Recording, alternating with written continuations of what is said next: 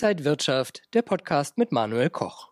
Der Zinsanstieg in den vergangenen Monaten hat Anleihen zu einer interessanten Anlageklasse gemacht. Neben den sicheren Staats- und Unternehmensanleihen können etwas weniger sichere Papiere aber auch für den Extra-Kick im Depot sorgen. Und wie der aussehen könnte, das besprechen wir jetzt mit der Buchautorin und Finanzjournalistin Jessica Schwarzer. Jessica, schön, dass du da bist. Dankeschön.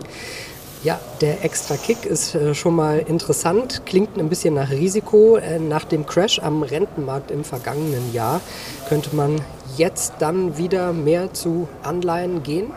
Auf jeden Fall. Also es ist wieder eine spannende Anlageklasse. Selbst super sichere Papiere wie eben US-Staatsanleihen, je nach Laufzeit zwischen 4 und 5 Prozent Zinsen oder Rendite, muss man ja fairerweise sagen. Ähm, auch bei Unternehmensanleihen ähnliche Renditen. Also das macht durchaus Sinn, sich das wieder ins Depot zu, gucken, zu packen. Und es ist auch so, dass Anleihen dadurch jetzt durch den Zinsanstieg ähm, wieder das geworden sind, was sie früher mal waren, nämlich ein Ruhekissen im äh, Portfolio. Jeder, der im vergangenen Jahr allerdings Anleihen hatte, ähm, der hat nicht mehr ganz so gut geschlafen. Wir haben ja einen Crash am Rentenmarkt erlebt, aber jetzt hat sich das Ganze beruhigt. Es gibt wieder Zinsen und ähm, die Anlageklasse auch bei sehr hoher Sicherheit ist wieder interessant. Wie investiere ich denn überhaupt in Anleihen? Es ist nicht mehr ganz so einfach, wie es ganz früher mal war. Äh, die Stücklung ist relativ hoch. Ähm, früher war es häufig so, dass es 1000 Euro waren. Also ich konnte als Anlegerin dann ein Vielfaches von 1000 Euro investieren. Heute ist es bei sehr, sehr vielen Anleihen, so gerade bei Unternehmensanleihen und spezielleren Anleiheklassen, dass man 50 oder 100.000 Euro Stücklung oder Dollar dann eben hat. Bei Staatsanleihen sind es aber weiterhin die 1000 Euro. Also da würde es schon gehen, eine Bundesanleihe zu kaufen oder ähm, US-Treasuries, wie die US-Staatsanleihen heißen. Aber am Ende würde ich auch da auf Risikostreuung setzen. Das heißt ETFs, die gibt es ja auch auf Anleihen oder eben Rentenfonds, Anleihefonds. Es gibt auch Anleihen, die vielleicht weniger sicher sind, aber dafür diesen extra Kick äh, mitbringen. Welche sind das? Also früher hat man Junk-Bonds, Schrottanleihen dazu gesagt. Das macht man nicht mehr ganz so. Äh, heute sagt man eher Hochzinsanleihen und da steckt es ja schon drin, hohe Zinsen.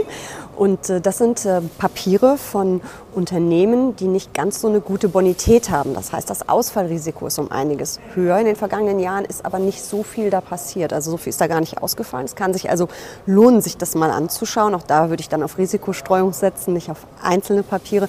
Da kann man schon mal so 8 Prozent äh, im Schnitt bekommen an Rendite pro Jahr das ist natürlich dann schon ein extra Kick. Aber man muss sich des Risikos bewusst sein.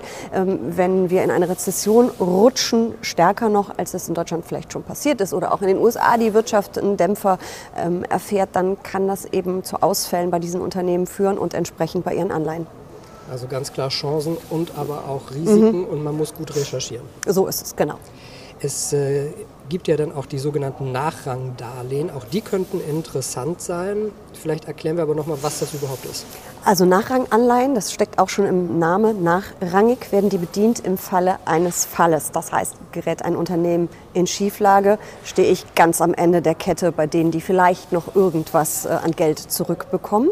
Dadurch ist das Risiko höher. Dann haben diese Anleihen meistens eine unendliche Laufzeit, wobei es äh, so Sonderkündigungen gibt von fünf oder zehn Jahren und das nutzen die Unternehmen in der Regel auch. Das heißt, man hat eigentlich eine Laufzeit von so zehn Jahren, auch wenn unendlich draufsteht.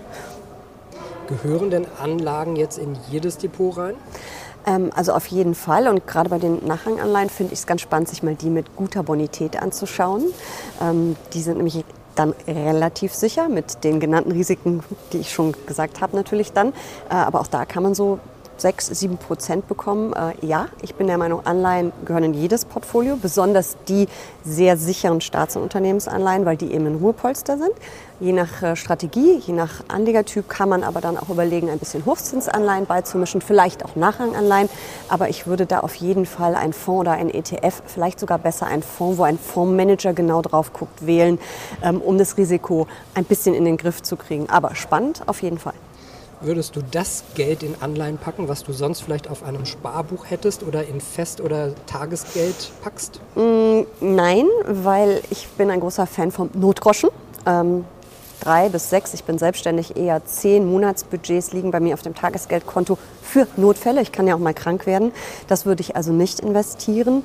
Ähm, aber wenn da jetzt irgendwo Geld rumliegt, ähm, für ein, zwei, drei Prozent, nicht jeder kriegt ja die vier, mit der oft jetzt beim Tagesgeld geworben wird, ähm, dann kann man schon mal überlegen, einen Teil davon zur Seite zu tun, aber bitte nicht den Notgroschen. Und was passiert, wenn die, Zins, die nächste Zinswende sozusagen kommt, also die Zinsen wieder runtergehen? Ja, dann äh, werden wahrscheinlich die Kurse, oder so ist es normalerweise, steigen der Anleihen, die schon am Markt sind. Äh, neue Anleihen, die nachkommen, haben dann natürlich einen geringeren Zinskupon, wenn die Zinsen fallen. Äh, da muss man dann genau hinschauen, was man für einen Fonds gewählt hat, was dieser Fonds für eine Strategie fährt. Äh, man muss ein bisschen bei den Laufzeiten natürlich auch dann schauen bei Anleihen. Ähm, ich würde im Moment ein bisschen auf Sicht fahren, vielleicht Fonds und ETFs wählen, die so drei bis fünf Jahre Restlaufzeiten haben, ähm, um das Risiko ein bisschen auszuklammern. Aber ja, das muss muss man natürlich im Blick behalten. Ähm, das, was letztes Jahr am Rentenmarkt passiert ist, ähm, äh, steigende Zinsen, fallende Kurse, wird dann andersrum passieren. Dann habe ich schöne Kursgewinne, ja, ähm, aber irgendwann muss man sie auch mitnehmen.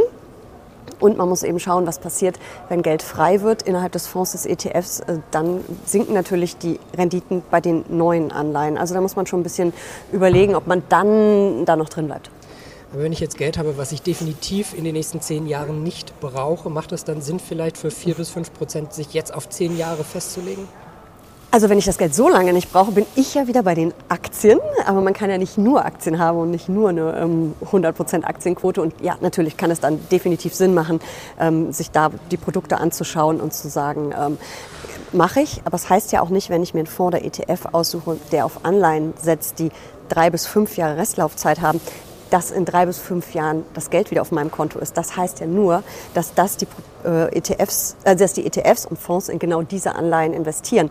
Wenn dann eine Anleihe nur noch zwei Jahre Restlaufzeit hat, fliegt die raus und sie kaufen eine neue mit drei bis fünf Jahren. Also das äh, hat, heißt nicht, dass mein Produkt, mein Fonds oder ETF nur drei bis fünf Jahre läuft, sondern die darin enthaltenen Anleihen. Also viel zu beachten, viele Chancen, viele Risiken. Dankeschön an Jessica Schwarzer, Buchautorin und Finanzjournalistin, dass du heute hier an der Frankfurter Börse warst. Gerne. Und Ihnen und euch, liebe Zuschauer, danke fürs Interesse. Bleiben Sie gesund und munter, alles Gute und bis zum nächsten Mal. Und wenn euch diese Sendung gefallen hat, dann abonniert gerne den Podcast von Inside Wirtschaft und gebt uns ein Like.